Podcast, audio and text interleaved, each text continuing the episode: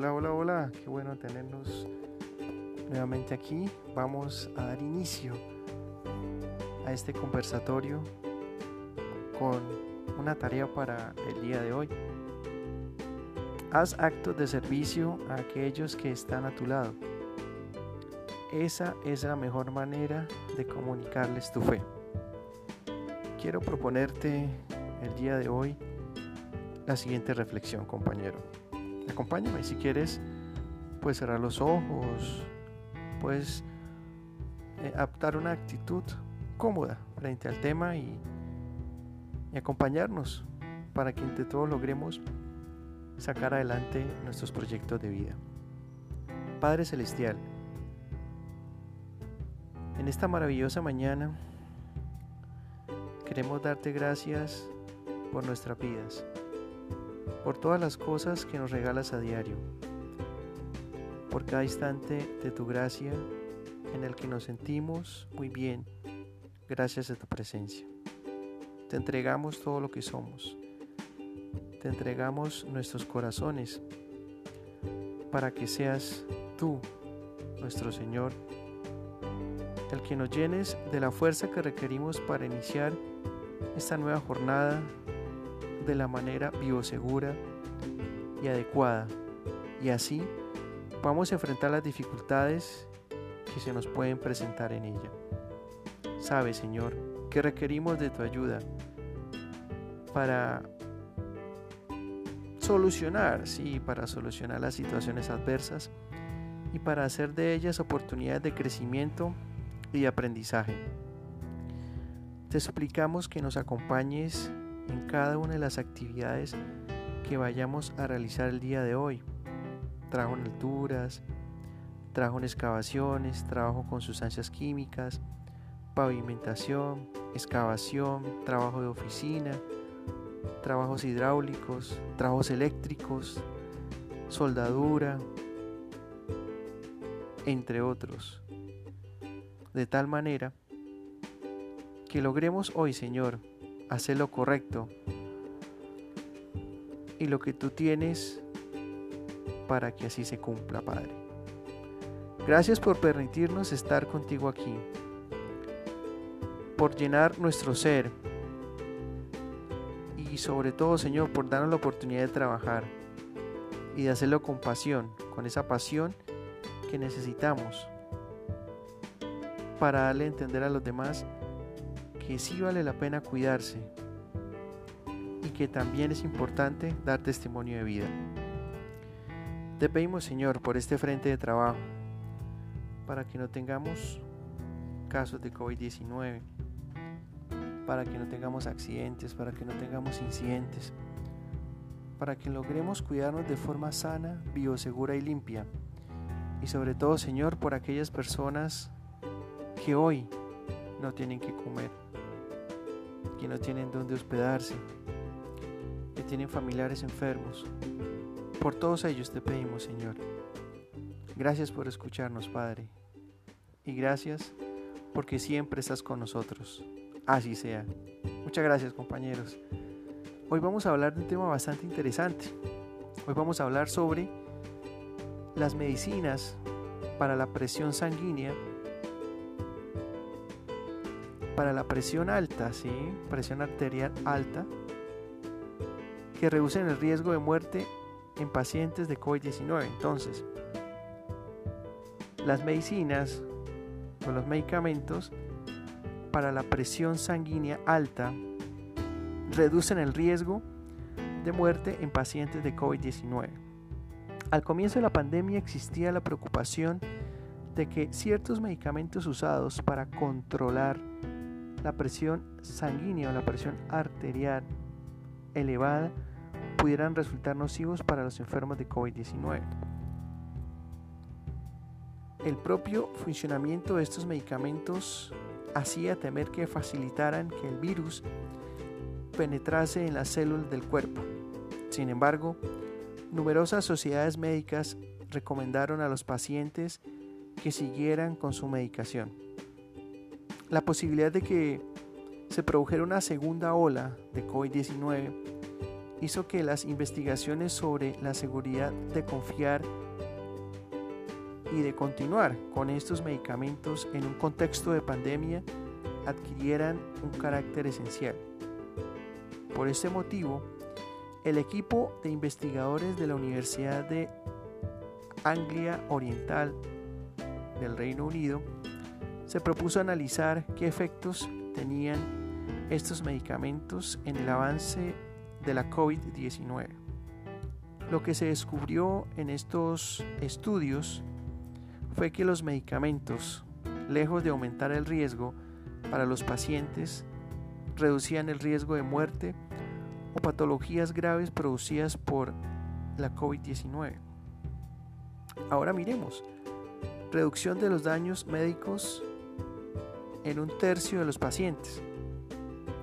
Se recopilaron los datos de 19 estudios relevantes sobre el virus que tomaban en consideración pacientes que consumían dos tipos concretos de medicación para la presión arterial alta.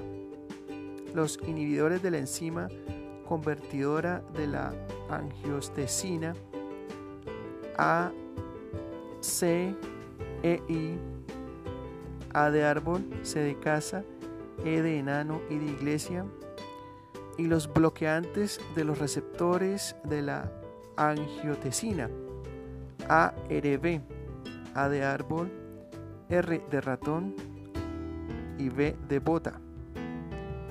Esto permitió trabajar, pues que estos científicos trabajaran con los pronósticos de más de 28 mil pacientes de COVID-19 lo que a su vez hizo posible que los científicos analizaran el efecto de estos medicamentos en el virus.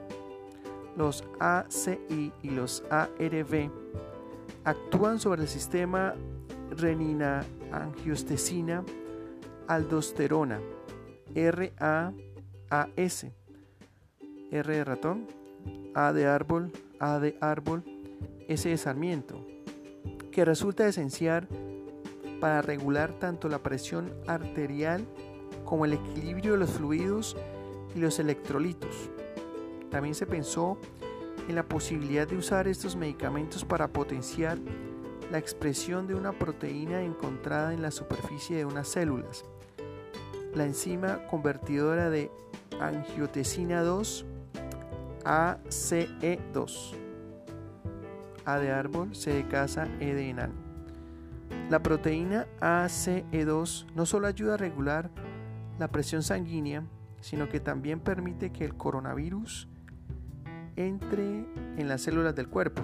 Por eso generaba preocupación que los pacientes siguieran tomando esos medicamentos. Y es que si dichos medicamentos hacían que aumentara la cantidad de ACE2 presente en las células, se suponía que de igual modo harían más fácil que el virus las infectara, lo que empeoraría el estado del paciente. Pero cuando los científicos lograron comparar el estado de los pacientes que habían tomado ACI y ARV con el de aquellos que no lo habían hecho, los resultados, los resultados indicaron lo contrario no se hallaron pruebas de que estos medicamentos pudieran incrementar ni los daños provocados por el coronavirus ni el riesgo de muerte a causa de esta enfermedad. Al contrario, los pacientes a los que se les había prescrito ACI y ARV para tratar la presión sanguínea alta presentaban un riesgo de muerte, de ingreso en UCI o de necesidad de intubación significativamente menor la frecuencia de este tipo de hechos era un tercio menor en este tipo y grupo de pacientes. Esto apuntaba a la posibilidad de que estos medicamentos pudieran proporcionar una protección real contra el virus, especialmente en los pacientes con la presión sanguínea alta. ¿Cómo se explica este efecto? No está claro por qué los pacientes que toman ACI y ARV resisten menor, mejor la enfermedad, pero hay un par de aspectos que conviene realizar y que conviene analizar. El primer aspecto es que, aunque en teoría estos medicamentos fueron diseñados para aumentar los niveles de ACE2, no hay pruebas sólidas de que en efecto lo hagan. Los científicos aún no disponen de datos clínicos sobre los efectos de este medicamento en la expresión de ACE2 en tejidos humanos. Pero aunque estos medicamentos incrementan los niveles de ACE2 en las células, no todo este incremento se concentraría en su superficie,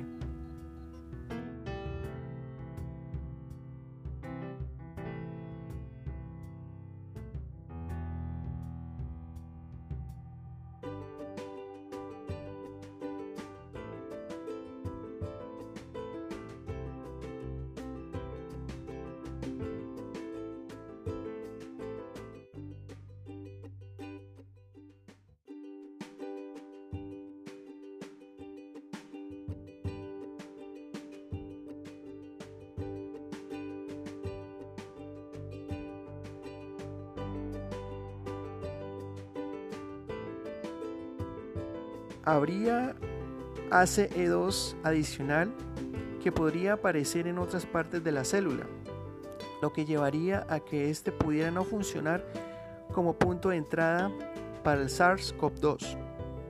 Hay un segundo dato relevante. Las infecciones provocadas por el SARS-CoV-2 también pueden provocar una sobrereacción en la secuencia de RAAS, R de ratón, A de árbol, a de Álvaro S. de Sarmiento.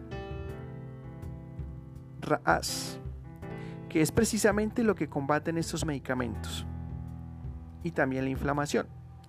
Se cree que esta aceleración del proceso inflamatorio puede provocar un daño pulmonar severo y de este modo empeorar los daños que provocan patologías como una neumonía o el síndrome respiratorio agudo grave. Por todo ello, Tomar estos medicamentos que inhiben el RAS podría evitar esta cadena de sucesos y de este modo mejorar los resultados clínicos contra el COVID-19.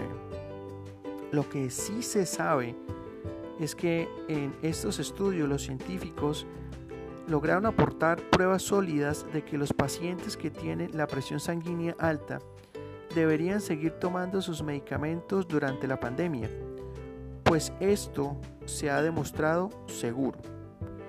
Lo que también los investigadores han concluido es que básicamente prescribir estas pastas, estas pastillas, en pacientes con COVID-19 en estado grave podría ser beneficioso. Se trata de algo en que, este, que en este momento se está haciendo, está siendo objeto de controles clínicos aleatorios.